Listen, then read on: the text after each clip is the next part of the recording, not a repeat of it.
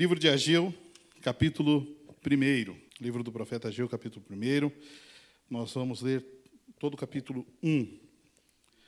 Ageu 1, 1 diz assim a palavra de Deus. No segundo ano do rei Dario, no sexto mês, no primeiro dia do mês, veio a palavra do Senhor por intermédio do profeta Ageu a Zorobabel, filho de Salatiel, governador de Judá, e a Josué, filho de Josadaque, o sumo sacerdote, dizendo: Assim fala o Senhor dos exércitos.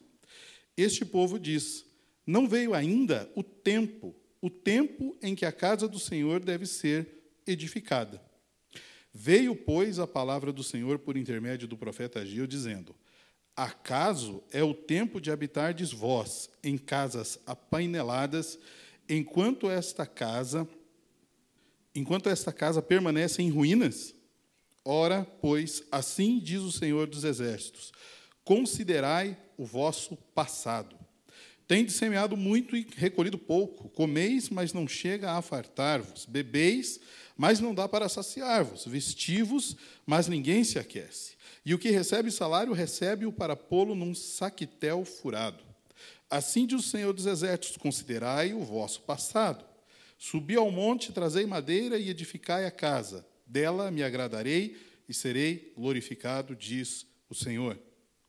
Esperastes o muito, e eis que veio a ser pouco, e esse pouco, quando o trouxestes para casa, eu com um assopro o dissipei. Por quê? Diz o Senhor dos Exércitos, por causa da minha casa que permanece em ruínas, ao passo que, a, ao passo que cada um de vós corre por causa da sua própria casa. Por isso, o céu sobre vós retém o seu orvalho e a terra os seus frutos.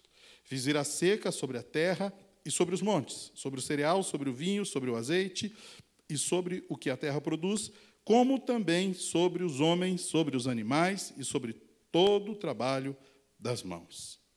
Versículo 12. Então Zorobabel, filho de Salatiel, e Josué, filho de Josadaque, o sumo sacerdote, e todo o resto do povo, atenderam a voz do Senhor seu Deus e as palavras do profeta Ageu, as quais o Senhor seu Deus o tinha mandado dizer, e o povo temeu diante do Senhor.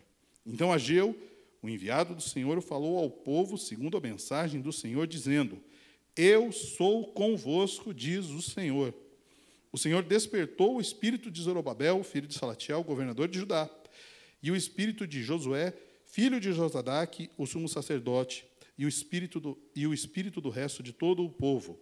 Eles vieram e se puseram no trabalho da casa do Senhor dos Exércitos, seu Deus, ao vigésimo quarto dia do sexto mês. Deixe sua Bíblia aberta, curva sua cabeça, vamos orar de novo.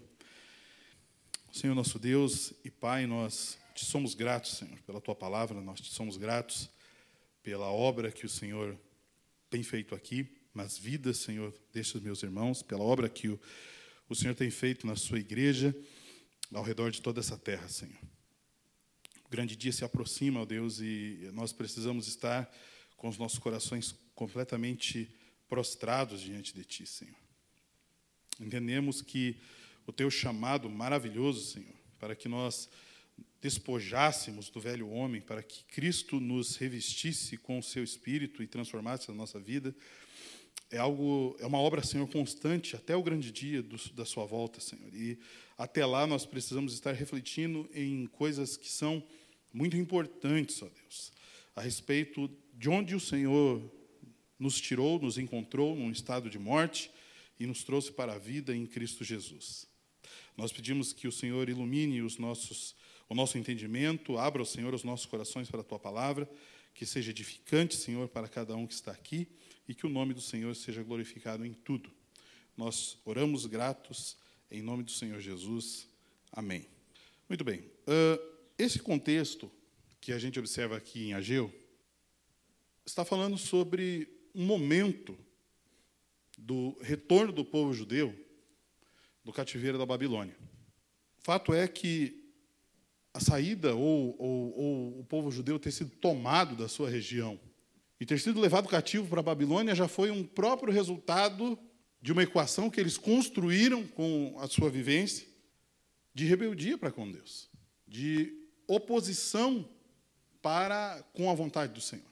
Toda vez que o povo de Deus, eles lá no passado, ou nós, nos dias de hoje, precisamos tomar algum tipo de puxão de orelha do Senhor, e Deus continua puxando orelhas, se engana, porque a gente precisa ter um cuidado e ser um pouco mais temerosos em relação à santidade de Deus, porque nós facilmente entramos num processo de, de graça barata, como se as coisas de Deus não fossem suficientemente sérias e que nós não deveríamos encarar ela com a seriedade que ela tem que ser levada. E quando nós nos ancoramos nessa graça barata de que absolutamente tudo é, se, se torna uma liberalidade na vida da gente, a gente começa a remar em uma maré muito controversa. Quando o povo entrou nesta barca lá, e tudo isso você pode observar em Jeremias, você pode observar no registro do livro de Daniel, a respeito da maneira como o povo rendeu o seu coração para a prostituição dos ídolos. Quando eles se rendem para, para a idolatria, quando eles convertem o seu coração para um caminho maldito, Deus precisa puxar a orelha deles e colocá-los em um processo de disciplina. E que amarga disciplina foi essa? O cativeiro da Babilônia foi uma verdadeira desgraça, porque não somente o povo acabou sendo levado para lá, como a própria cidade de Jerusalém e o templo foi colocado abaixo. O templo de Salomão, uma das sete maravilhas do mundo antigo, veio à ruína. Porque o processo de degradação moral, social, religiosa dos judeus estava fedendo as narinas do Senhor, ao ponto de que foi necessário este cativeiro. Um processo de purificação, por assim dizer, de um povo de dura serviço. Ah, mas isso, esse negócio de idolatria não é só um bonequinho lá de gesso, um bonequinho de madeira. A mesma madeira que o sujeito vai lá e, e queima, né, para fazer um churrasco, uma picanha com uma generosa gordura assim, né, na, na borda. É, essa mesma madeira que se faz esse tipo de coisa, o sujeito faz um boneco se torna um ídolo. Não, eu não, eu não tenho nenhum tipo de idolatria, né? porque lá em casa a gente já derrubou todos os ídolos e isso não existe mais. Lê do engano. Nós facilmente criamos instrumentos e meios de trocar a glória de Deus e de trocar a sua presença por qualquer outro tipo de coisa na vida da gente. E isso é terrível, porque a gente fere o mandamento do Senhor de que nós devemos, de fato, amá-lo acima de todas as coisas. E se nós, de alguma maneira, estamos calçando a nossa existência com qualquer outra coisa, isso se torna muito perigoso. A gente é, pode colocar Deus no retrovisor da vida da gente como algo passado, como algo que em algum momento foi é, muito jubiloso. É interessante porque o processo de conversão tem disso. A gente se converte, Deus nos chama, a sua graça é irresistível. Quando Deus chama uma pessoa, é impossível resistir à sua graça. É impossível resisti-lo. Se Deus está chamando você para alguma coisa, para de dar soco em ponta de faca, porque isso só vai fazer ferir mais ainda o seu ser. Se Deus está chamando você para alguma coisa, responda-o e siga-o, porque será inevitável, qual seja o caminho. Você pode ir por este caminho, ou você pode dar a volta neste prédio, você pode escalar, você pode fazer qualquer coisa, mas Deus te colocará naquilo que Ele quer que seja feito. Então não resista a esse tipo de coisa. Então, se a gente tenta, de alguma maneira, resisti-lo, ou trocar, ou substituí-lo por qualquer outro tipo de coisa na vida da gente, qualquer tipo de entretenimento, qualquer tipo de altar, qualquer tipo de coisa que de alguma maneira, coloque Deus de lado, nós estamos criando um processo de idolatria na vida da gente. Existe um autor chamado James Smith, e ele tem um livro bastante interessante chamado Você é aquilo que você ama. Publicado por Edições Vida Nova, é livro de literatura reformada, tá? O nome assim parece, né, que é, não é sete passos para a vitória ou coisa do gênero. Você é aquilo que você ama, porque você cultua na sua vida, de fato, aquilo que você ama. Se a sua, a sua cosmovisão cristã não pode ser só cognitiva, ela não pode estar só na sua cabeça. A fé cristã tem bastante sentido. Mas se isso está só na sua cabeça, você não está amando Deus verdadeiramente, porque Ele precisa ser o centro do seu amor, do seu culto, da sua liturgia, da sua adoração, para que de fato Ele possa ser aquilo que você ama. Esse povo começou a erguer altares para todo tipo de falso Deus, para todo tipo de ídolo, para todo tipo de questões que nada mais externalizavam a sua própria vontade. E Deus os manda para esse cativeiro. Neste momento, o cativeiro havia cessado. E eles estavam retornando para a sua terra. Do versículo 1 ao 4, eu gostaria que você lesse e acompanhasse de novo ali na sua Bíblia, nós vamos entender que Deus precisa ser, em todos os aspectos, a supremacia de Cristo, a glória de Cristo, a, a, a vontade de Deus para as nossas vidas precisa ser o primeiro lugar absoluto acima de tudo. Diz ali, a partir do versículo 1, no segundo ano do rei Dario, no sexto mês, eles estavam na Babilônia, ok? Então eles estavam retornando aqui, por isso que existe esse, essa menção de Dario. No segundo ano do rei Dario, no sexto mês, no primeiro dia do mês, veio a palavra do Senhor por intermédio do profeta Ageu. Ageu é mencionado somente aqui e mencionado também no registro do livro de Esdras. É um livrinho, Ageu tem apenas dois capítulos, é uma mensagem tão curta. Mas se depois você parar na sua casa para você ler eu espero que o Senhor dê graça que a gente consiga explicar esse capítulo 1 e o 2 vai ficar muito claro. E você veja quão pungente é essa mensagem de Deus aqui para nós. É, por intermédio do profeta Ageu, a Zorobabel, filho de Salatiel, governador de Judá, e Josué, filho de Josadaque, o sumo sacerdote. Então, a palavra de Deus, através do profeta Ageu, veio para Salatiel e, e para Josué como duas figuras, uma de caráter governamental político e a outra de caráter religioso. Então ele estava falando: olha, chegou direto para o governador da região e chegou direto para o sacerdote, falando: presta atenção naquilo que Deus quer falar com vocês e aquilo que Deus quer tratar com o povo que está retornando deste cativeiro. Versículo 2: Assim fala o Senhor dos Exércitos: Este povo diz: Não veio ainda o tempo, o tempo em que a casa do Senhor deve ser edificada.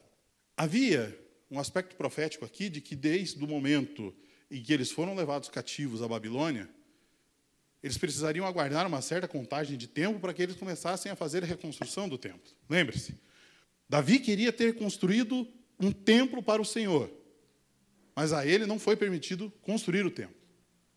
Salomão foi quem construiu o templo. E aquele templo glorioso, aquele templo é, revestido de ouro, revestido de pedras, com é, a maior riqueza e glória que se possa imaginar, havia ido à ruína completa e total. Quando eles voltam do cativeiro, essa mensagem que Deus está falando para eles aqui é justamente isso: falar, escuta, por que, que vocês estão falando que ainda não é hora de fazer a reconstrução do templo? Quem foi que falou para vocês que não é hora ainda? Porque vocês estão dizendo, esse tempo ainda não chegou. Versículo 3: Veio, pois, a palavra do Senhor por intermédio do profeta Ageu, dizendo: Acaso é tempo de habitardes vós em casas apaineladas, enquanto esta casa permanece em ruínas? E aí fica a pergunta assim: o que, que significa esse termo apanelado? O templo do Senhor estava no chão. E quando a gente está falando a respeito disso, a gente precisa entender, entender a dinâmica da coisa, porque para o judeu o templo era um local de culto. Hoje nós somos templos. Nós, eu e você, Deus mora em nós. Essa estrutura que nós temos aqui é uma estrutura separada para que a gente possa cultuá-lo. Mas Deus não habita mais em santuários construídos por mãos de homens. Deus habita em mim e em você. Nós, a sua igreja, somos templos e morada de Deus. E essas casas apaineladas aqui era justamente o que que as casas elas estavam tão bem arranjadas sei se você já viu é, esses artistas que fazem bancos de madeira, que fazem um trabalho assim que eu olho para aquilo e não consigo me imaginar desenhando aquilo nem no papel. E os sujeitos conseguem talhar madeira de uma forma artística assim impressionante. Eu acho que se me pedisse para fazer um retângulo com uma tábua, ia sair torto, de tão habilidoso que eu sou com trabalhos manuais, não é verdade, esposa? E essas casas deles estavam muito bem arranjadas, muito bem trabalhadas, muito bonitas, e o local de culto estava jogado às traças, porque houve a destruição na invasão dos, dos, babilônicos, as pedras ficaram no lugar, as madeiras foram queimadas, o ouro foi levado, tudo de maior valor foi levado, e só estavam as pedras lá. E Deus chega para eles e fala assim: Como que vocês têm coragem de falar que não é hora ainda de reconstruir aquilo, enquanto vocês estão cuidando da vida de vocês de uma maneira completamente despreocupada? As casas de vocês estão muito bem arranjadas, muito bonitas, e o templo está lá jogado às traças. E o que, que Deus tem para falar conosco quando a gente olha esse tipo de texto num contexto parece que tão distante de nós? É justamente isso. Você é aquilo que você ama. A missão que Deus. Ah, estou esperando o chamado missionário de Deus para a minha vida. Ô, oh, meu irmão, vai ler a Bíblia. Lá está o chamado missionário da igreja, meu e seu. Nós estamos todos os dias em um aspecto missional, onde quer que nós estejamos. E se nós estamos de alguma maneira. Ah, você está querendo dizer o quê? Que eu não preciso trabalhar, que eu não preciso buscar sustento? Não é isso que eu estou falando. Estou falando é a ordem de prioridades daquilo que compõe a nossa existência precisa ser muito bem medida. E era isso que Deus estava falando para eles aqui. Enquanto vocês estão entalhando lá a madeira de uma maneira muito bonita, enquanto está tudo fantástico, enquanto vocês estão com verdadeiros palacetes, morando em tudo isso, como que fica o local de culto ao Senhor? Mateus 6,33 vai falar sobre uma mensagem importantíssima, que nós precisamos buscar primeiro o reino de Deus para que todas as coisas sejam acrescentadas na nossa existência. Busque primeiro o reino de Deus. Não responda ao Senhor da maneira como essa gente estava respondendo assim: olha, não é a hora ainda, a gente precisa esperar um pouco mais. Olha, não é a hora ainda de eu me dedicar um pouco mais para o nos dias de hoje para o trabalho de Deus. Né? Eu estou esperando um anjo descer assim em grande glória no quarto, iluminar toda a casa e trazer uma revelação para mim. Gálatas 1:9, né? Se um anjo chegar lá de repente e falar para você que você é o escolhido de Deus, né, para proclamar, repreende que é o demônio. Nós precisamos encarar a respeito das coisas de Deus, a respeito daquilo que é a obra dele, porque a obra dele é feita pelos indivíduos que compõem a sua igreja. Deus não, não tem mais, ainda que ele queira, né, ele poderia levantar pedras né, para fazer o trabalho para ele, mas ele ainda escolhe homens pecadores, desprezíveis, como eu e como vocês, para poder fazer a obra dele. Ele ainda escolhe. E Ele ainda quer que nós façamos as coisas para que o nome dele seja glorificado. Então, eleja de fato as coisas de Deus na sua vida como a prioridade da sua vida, não como secundário. Deus precisa ser a prioridade dentro do nosso contexto de vida.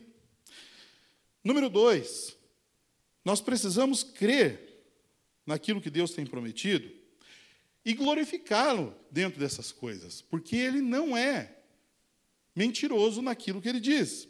A sequência do texto vai falar a, a, partir do versículo 5. Ora, pois, assim diz o Senhor dos Exércitos: considerai o vosso passado. Oh, meu irmão, de onde Deus resgatou você? De onde Deus me resgatou? Considere a existência que você tinha antes de conhecê-lo. É possível voltar lá naquele local? É possível voltar lá naquele trilho? É possível voltar lá e tentar se satisfazer nas mesmas coisas que outrora nós nos satisfazíamos? Eu com esse cabelinho emplastrado de gel para o lado aqui, todo mundo olha e fala assim: esse aí foi arrumado pela mamãe. Esse aí nasceu em berço de ouro. Esse foi muito bem cuidado. Esse aí não deve ter vagado pelos becos da cidade. Ah, meus irmãos, eu nos 16, 17 anos, eu era daqueles lá, sabe? Quem frequentou muito o Largo da Ordem sabe. Eu, eu, eu estava, possivelmente eu devo ter esbarrado em um de vocês, se você foi algum frequentador de Largo da Ordem, trançando as pernas e completamente travado de tudo que você possa imaginar. Faz algum tempo isso, né? Até, eu não sou tão velho assim, mas já faz algum tempo isso. E Deus fez o seu chamado eficaz na minha vida dentro do Twiddles do Largo da Ordem. Lá dentro, o seu chamado eficaz acertou o meu coração e destruiu toda a resistência que eu tentava impor a ele. Quando ele vem, não há resistência que possa segurá-lo, porque ele é irresistível completamente irresistível. Não, eu vou me segurar porque é, ele não vai transformar a minha existência. Lê do engano, ele entra e transforma. Considere o vosso passado. Olha onde é que você havia vagado. E ele estava falando aqui para os judeus especificamente sobre isso. Considerem o passado de vocês, porque outrora vocês estavam prostrados aos ídolos. Porque outrora vocês estavam tão somente satisfazendo os desejos individuais de cada um de vocês. E eles foram levados para o cativeiro da Babilônia. E quando voltam de lá, voltam achando que a vida de relacionamento com Deus é uma eterna zoeira. E aí Deus chega para eles e fala assim: escuta, quase que o Senhor está falando aqui. Será que é preciso mais 70 anos de cativeiro para que vocês aprendam a respeito das coisas, a seriedade das coisas? Então, considerem o vosso passado. Tende semeado. E aqui não é mensagem de teologia da prosperidade, não. E eu também não. A gente não combinou, né, Pipe, a respeito da mensagem, a respeito de questões financeiras. Não se preocupe, nós não vamos falar a respeito de questões financeiras aqui no texto. Talvez em algum local na sua vida você já viu a geu sendo usado para fazer extorsão. Aqui, hoje, não. Tende semeado muito e recolhido pouco. Comeis, mas não chega a fartar-vos. Bebeis, mas não dá para saciar-vos. Vestivos, mas ninguém se aquece. E o que recebe salário, recebe-o para colocar em um saco furado.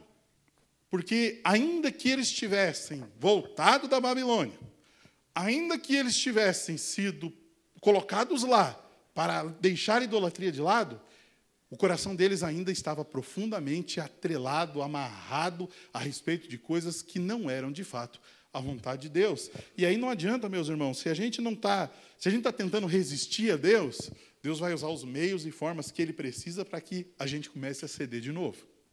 E isso é batata. Deus é especialista em fazer esse tipo de coisa. C.S. Lewis já ia falar que o sofrimento ou o mal que existe no mundo é o megafone de Deus para falar conosco. Então, assim, às vezes é preciso que esse tipo de coisa, esse tipo de circunstância cometa a vida da gente, para que a gente comece a recolocar Deus no local onde Ele precisa estar na vida da gente. Posso ouvir um amém? Versículo 7. Assim diz o Senhor dos Exércitos: considerai o vosso passado, subi ao monte e trazei madeira, e edificai a casa, a, e edificai a casa. Dela me agradarei e serei glorificado, diz o Senhor. É interessante o seguinte, que Deus estava tratando aqui com eles e lembrando-os que todo tipo de pecado tem consequência. Todo tipo de pecado tem consequência. Ah, não, oh, peraí. Não, Deus perdoa. Deus perdoa, é óbvio que perdoa. Pecado confessado, pecado arrependido, pecado perdoado. Isso é um fato bíblico. Só que existem consequências temporais do pecado que não são transformadas. O sujeito pula a cerca, trai a mulher, a mulher descobre. Ele pede perdão para Deus a respeito do pecado. Deus perdoa. A mulher pode até considerá-lo em algum sentido. Só que existem consequências dessa traição que vão ecoar até o último dia da vida do sujeito. Um filho fora do casamento. Consequências.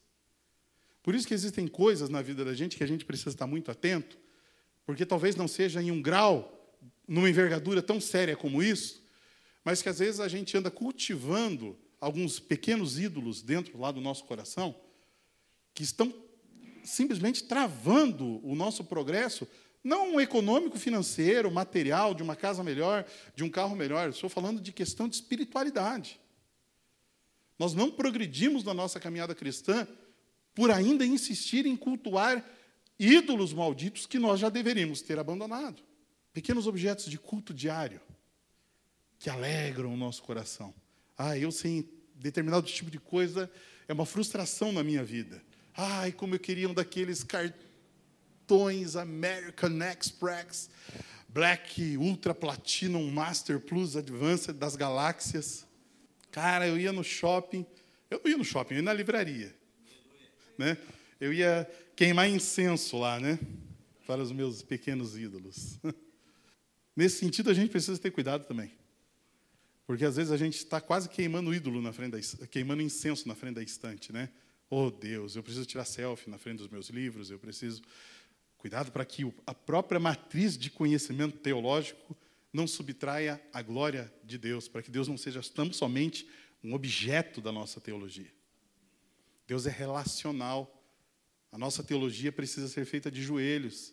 E o Senhor tem, de alguma maneira, apertado muito o meu coração nesse sentido para que ele não seja tão somente Deus não é não, não é Nietzsche Deus não é Sartre Deus não é nenhum tipo de filósofo que a gente vai estudar até a enésima potência do significado teo-religioso filosófico da sua palavra ele é relacional se a gente não está se relacionando com ele todo o nosso embasamento teológico vai se tornar conhecimento vão. É relacional. E ele está falando aqui, olha, subi ao monte, versículo 8, e trazei madeira e edificai a casa, e dela me, me, me agradarei e serei glorificado, diz o Senhor. Sabe o que é interessante? Que lá em Esdras, aí depois você lê Esdras 1, 2, 3, 4 e 5, pelo menos esses cinco capítulos, você vai ver que quando eles saíram da Babilônia, foi devolvido para eles tudo aquilo que eles precisavam para reconstruir o templo, inclusive madeira. Aí, a gente vai ler aqui nesse versículo 8 e vai falar assim, mas é uma contradição bíblica, né? Porque está dizendo aqui que tem que trazer madeira, mas lá em Êxodo diz que eles ganharam a madeira. O povo estava sendo tão sem vergonha para com Deus que essas casas aqui que estavam apaineladas, elas haviam sido feitas, pequenos palacetes individuais, com a madeira que foi dado para que eles fizessem a reconstrução do templo. Então eles pegam a madeira da construção do templo e fazem casas para eles próprios. Nesse sentido, Deus nos chama de novo para Ele, nos chama atenção, para que a gente não, não, não caia nesse tipo de ciranda, para que a gente não caia nesse tipo de, é, é, de, de, draga. Né? E aí, a partir do versículo 9, acompanhe aí na sua Bíblia, por gentileza. É, Esperastes um muito, e eis que veio a ser pouco. E esse pouco, quando trouxestes para casa, eu com um assopro o dissipei. No, ó, nos dias de hoje, isso aqui já ia já falar, Malaquias 3,10, o sujeito não está obedecendo aqui, porque tudo aquilo que ele trouxe para dentro de casa foi dissipado. É o demônio que tirou de lá. É, irmãos, uhum, vai nessa. Às vezes Deus vai lá e dá um sacode na vida da gente, com um assopro, ele tira de nós aquilo que nós estamos calçando as nossas vidas. Porque, de alguma maneira, os mimos que ele nos deu, fez com que a gente esquecesse do próprio Deus que nos deu essas coisas. É, né? Por isso que é fácil buscar Deus quando a corda aperta, né? Tenha um vizinho podre na sua vida, né? Oh, Deus me perdoe falar assim, mas foi para a internet, já agora é tarde. Não, eu não tenho mais isso, graças a Deus, Deus nos libertou disso. Mas tem um fanqueiro lá perto da sua casa, lá estourando, né, uma, corneta que daria para fazer compra durante 24 meses para a casa do sujeito.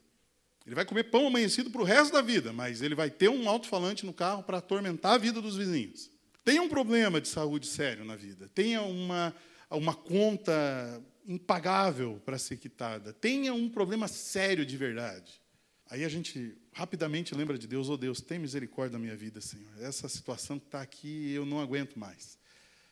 Quem sabe Deus está permitindo algumas coisas na vida da gente para que a gente reconsidere do local onde nós temos trilhado, da onde Ele trabalhou nas nossas vidas e o que, que nós temos feito com aquilo que Ele nos entregou. Ei, você é mordomo das coisas de Deus, porque assim, fato é que nós não temos nada. Nada. Nós não temos nada. Quem veio com alguma coisa para essa terra? Ninguém. O brasileiro já nasce com dívida, né? Já nasce devendo imposto. Saiu de dentro da barriga da mãe e já está pedindo para voltar para lá, porque já nasce devendo uh, X anos da vida já em tributos. Vai morrer e não vai levar nada. E aí a gente vive a vida igual hamsters humanos, correndo atrás de alguma coisa que a gente parece que não vai ter nunca. Ou igual o gato lá de casa, né? Correndo atrás de mosca. De vez em quando ele pega uma mosca e come. Eu fico maluco com isso, porque ela gasta né, dinheiro lá no pet shop para que o bicho seja tratado de verminose, dessas coisas aí. Aí o gato vai lá e come mosca. O que, que, é isso, Senhor? É o Senhor que com um sopro está dissipando o dinheiro lá da minha conta? Não, é só o gato comendo mosca mesmo. Por quê? Versículo 9 ainda. Diz o Senhor dos Exércitos: Por causa da minha casa, que permanece em ruínas, ao passo que cada um de vós corre por causa da sua própria casa casa, ao passo que cada um de vocês, Deus falando para eles lá e traga para a sua existência, se o Senhor está falando para vocês aqui. Ao passo que cada um de nós está correndo tão somente atrás dos nossos próprios interesses. Da satisfação que nós temos em cima daquilo que a gente imagina que pode nos satisfazer. Meus irmãos, a igreja, o aspecto missional da igreja é belíssimo. E talvez você imagine assim que e pegando o gancho né, do Pipe, se ele me permite, você não sabe, você que chegou ontem aqui não sabe talvez quantas outras pessoas que já passaram aqui que têm frutificado em outros lugares. E se a igreja está de pé, é porque Deus tem mantido ela de pé. E nós oramos para que Ele continue mantendo ela em pé. Ele é fiel para manter a sua igreja em pé. E esse aspecto missional, ninguém poderá tirar, porque as pessoas que daqui passam ou passaram, convertidas verdadeiramente em Cristo, vão frutificar para a glória do Senhor, para a proclamação do seu evangelho. Versículo 10: Por isso o céu sobre vós retém o seu orvalho e a terra os seus frutos. Fiz vir a seca sobre a terra e sobre os montes, sobre o cereal, sobre o vinho, sobre o azeite e sobre o que a terra produz, como também sobre os homens, sobre os animais e sobre o trabalho deles.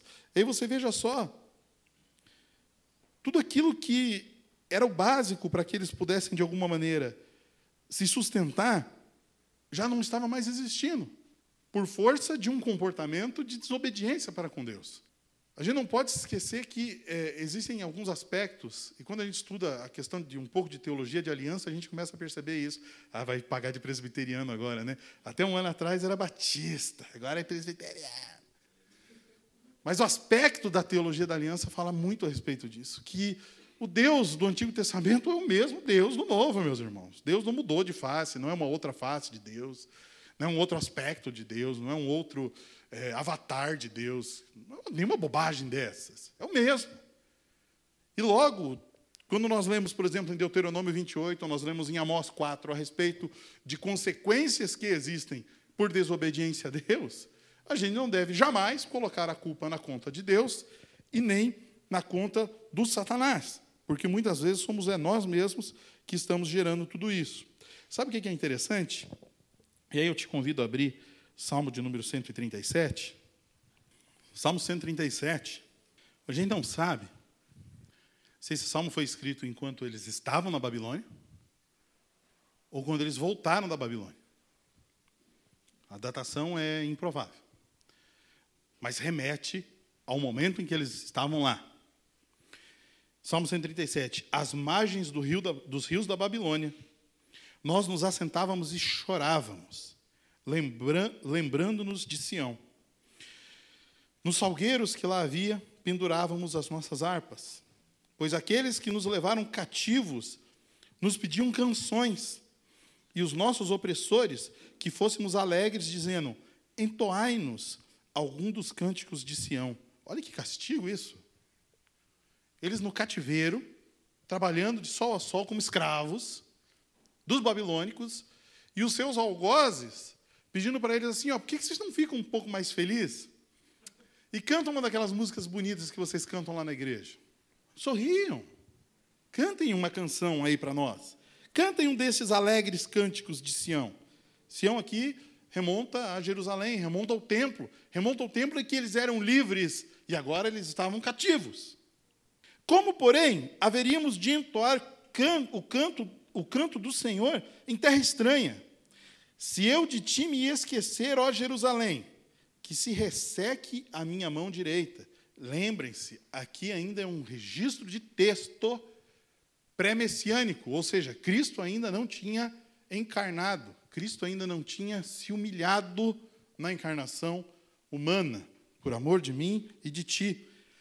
Agora, aqui o que a gente precisa entender? Na nossa existência, se eu de ti me esquecer, ó Cristo, que se resseque a minha mão direita, apegue-se-me a língua ao paladar, se não me lembrar de ti, se não preferir eu, Jerusalém, a minha maior alegria. Contra os filhos de Edom, lembra-te, Senhor, do dia de Jerusalém, pois diziam: arrasai, arrasai até os fundamentos. Filha da Babilônia, que has de ser destruída. Feliz aquele que te der o pago do mal que nos fizeste. Feliz aquele que pegar os teus filhos e esmagá-los contra a pedra. É um texto de juízo mesmo, meus irmãos, porque quando Deus, no passado, fazia juízo através do seu povo, aí todo mundo olha para, as grandes batalhas, grandes guerras, e tenta entender, fazer uma leitura do Antigo Testamento com a cultura dos dias de hoje, com essa cultura mimizenta, com essa cultura chorona, com essa cultura de homens criados à base de leite de soja e pera raspada, com colher de plástico ainda, né? De preferência de plástico biodegradável, né, para não poluir. O que, que, era tudo isso aqui? Porque o Deus, esco Deus escolhia usar o seu povo para aplacar juízo também contra as nações, e em especial contra as nações que vinham contra eles. Só que para os dias de hoje, e graças a Deus, porque nós estamos nos dias de hoje, esta justiça foi paga e selada no Calvário. Por isso que o ensinamento é: ame a Deus acima de todas as coisas e o teu próximo como a ti mesmo. O juízo está nas mãos de Deus e a vingança a Ele pertence. Versículos 12 a 15 para a gente encerrar. Então, veja só, Deus é, veio aqui e, e, deu um sacode violento no povo. Né? Olha, vocês voltaram de lá, vocês, através, por exemplo, desse Salmo 137, faz menção a respeito da alegria que era estar em Sião, da alegria que era estar é, diante, de fato, da, da, dos caminhos de Deus, ou podendo cultuar a Deus em liberdade.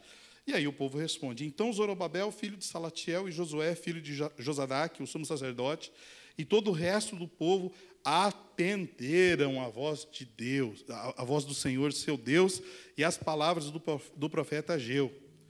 Então eu, versículo 12: Tu, nós, vós, todos os irmãos reunidos aqui, em toda a igreja, em todo local, nos confins da terra, ouviram a voz do Senhor, seu Deus, e as palavras dos profetas, a palavra que está na Bíblia, e obedeceram a Deus.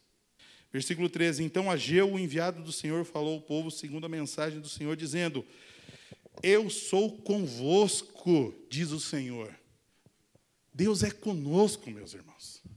Deus é conosco todo o tempo, em todo instante. Cristo não mentiu quando disse que estaria conosco todos os dias, até a consumação de todas as coisas. Ele está junto de nós. Ah, mas eu não sinto. E quem é que foi que disse que é para sentir? É para crer. Ele não falou assim, olha, quando você sentir um arrepio diferente é porque eu estou com vocês. Não. Ele está conosco todos os dias até a consumação. E aí a gente acredita nisso ou a gente para de fingir que é crente, porque ele está conosco. Eu sou convosco, diz o Senhor. O Senhor despertou o espírito de Zorobabel, oh Deus, desperta o meu também, filho de Salatiel, governador de Judá, e o espírito de Josué, filho de Josadaque, o sumo sacerdote, e o espírito do resto do povo. E eles vieram e se puseram ao trabalho na casa do Senhor dos exércitos, seu Deus, ao vigésimo quarto dia do sexto mês. O que a gente entende nisso aqui? Manda quem pode e obedece quem tem juízo. E Deus manda, e nós temos que obedecer. Deus dá instruções, fala a respeito da sua palavra. Bem-aventurados são aqueles que obedecem.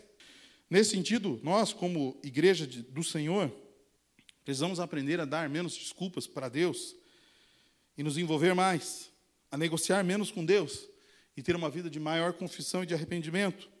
Deus não está de brincadeira conosco, puxa vida. Esse negócio de pecado premeditado é uma coisa maldita na vida da gente. Não, mas se eu fizer tal coisa, eu tenho certeza que depois eu peço perdão para Deus e Deus perdoa. Que isso? Né? É, nota promissória de pecado. É, pecado para daqui a 60 dias. Eu peco hoje e peço perdão daqui a 60. Que é isso? Isso não é de Deus, não, irmão. Menos isolamento e maior comunhão, menos desconfiança e maior empatia, menos não dá nada e maior santificação, meus irmãos. A continuidade da palavra aqui vai falar no capítulo 2, e é óbvio que nós não vamos trabalhar com o capítulo 2, mas só para que você possa depois fazer essa leitura em casa e entender o que é a mensagem total aqui dentro do livro de Ageu, vai falar a respeito da construção desse segundo templo. É interessante que lá em Esdras vai falar que quando eles estão reconstruindo o templo, aqueles de cabelinho mais branco, ou seja, aqueles que tinham saído de Jerusalém, quando crianças ainda, mas que tinham visto o templo de Salomão e foram levados cativos e voltaram do cativeiro, quando eles começam a observar o novo templo sendo levantado, eles choravam amargamente. E aqueles que não tinham visto o templo, que tinham nascido lá, eram aqueles que estavam chorando de alegria porque o templo estava sendo construído. E a mistura daquele choro de tristeza com um choro de alegria, não dava para entender se tinha mais gente triste ou se tinha mais gente feliz. Depois você vê isso aí lá em Esdras. Agora, qual é o eco disso para nós? Porque aí vem a construção desse segundo templo. o próprio é, capítulo 2 vai falar ali no versículo de número 4. Ora, pois, ser forte, Zorobabel, diz o Senhor. É interessante que Deus sempre está ali falando para Zorobabel, para Josué: olha, acreditem. Acreditem, porque eu estou cuidando de todas as coisas. Quando você lê Esdras, a mensagem se completa. Porque você vai ver que tem uns filhos do demônio lá que vieram da Samaria. Aí a gente começa a entender por que, que tinha tanta rixa entre judeus e samaritanos. Porque os samaritanos tinham sido levados, no, os judeus da região de Samaria tinham sido levados antes no cativeiro dos assírios. E quando eles voltam, existe uma mistura de religiões, uma mistura de credos, um levantar ali de culto a todo tipo de coisa. E quando os judeus estão lá reconstruindo o templo, vêm os camaradas lá da Samaria e falam assim: olha, deixa a gente ajudar vocês aí. Mas a própria Bíblia vai falar que quando eles chegam, a Bíblia os coloca como opositores, como adversários. Fala assim, mas como é que pode um adversário vir querer me ajudar? Cuidado na sua caminhada com o canto da sereia. Nem todas as pessoas. É óbvio que nós temos que ser missionais e a gente precisa ter amizade com pessoas que ainda não conhecem a Cristo, porque essas pessoas só poderão conhecer a Cristo através das nossas vidas. Mas cuidado para que a maneira como algumas propostas são postas à sua mesa não venha subverter os valores que você já possui. Cuidado com as alianças que você estabelece na sua caminhada. Cuidado com quem você anda. Seja você muito mais um influenciador do que um influenciado. E a sequência aqui vai falar ainda dentro desse versículo 4 do capítulo 2. É, diz o Senhor ser forte e trabalhai, porque eu sou convosco, diz o Senhor dos Exércitos. Versículo 8: Minha é a prata, meu é o ouro, diz o Senhor dos exércitos. Meus irmãos, Ele é o dono de todas as coisas. Ele governa acima de todas as coisas. Ele é soberano sobre todas as coisas. Só que a gente falar e encher a boca para falar que Deus é soberano é muito fácil.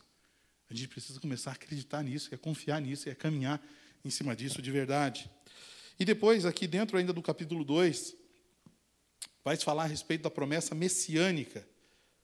Porque Ageu aponta para Cristo. Ageu vai apontar para Cristo no sentido de que a continuidade do trono de Davi, a continuidade da raiz de Davi, que apontava para Cristo, ela se cumpriria. E de fato, o templo foi reconstruído. O trilhar das coisas foi acontecendo. E na plenitude dos tempos, Cristo Jesus veio, Cristo Jesus sofreu, Cristo Jesus se humilhou em nosso, local, em nosso lugar. Tudo isso aqui aponta, no final das contas, para a obra de Cristo, porque tem o Senhor nos chamado para que nós consideremos os nossos caminhos e as veredas que nós temos andado, para saber se nós de fato estamos, nos dias de hoje, mais interessados nele ou mais interessados no apainelamento das nossas próprias casas, das nossas próprias vidas, dos nossos próprios interesses. Sabe de uma coisa, meus irmãos? Quanto mais a gente resiste, mais a gente vai entender que é inevitável.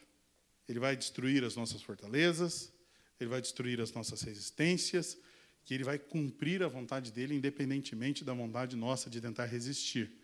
Aí, lá na frente, a gente vai olhar e vai falar assim: puxa vida, teria sido tão mais fácil se eu tivesse entendido o que Deus estava querendo falar comigo naquele momento. Ah, e Deus fala ainda com as pessoas? Fala. Fala assim. Assim como o Pipe falou aí, a gente continua acreditando em milagre. E a gente continua acreditando que Deus fala. Leia, estude, estude. Exercite fé naquilo que o Senhor tem falado para a sua igreja. E você pode ter certeza que você estará trilhando o melhor caminho que não você escolheu, mas que você foi escolhido para trilhar nele. Porque um morto não consegue segurar a boia. Nós estávamos como um bando de defuntos, atolados numa pantaneira nojenta. Não adiantava alguém jogar uma boia lá, a gente jamais ia pegar ela. Mas o Senhor, com a sua mão graciosa e furada no Calvário, nos pegou de lá, nos resgatou para que nós hoje pudéssemos trilhar esse caminho, cumprir a Sua vontade e glorificá-lo em todas as coisas. Curva a sua cabeça, vamos orar novamente.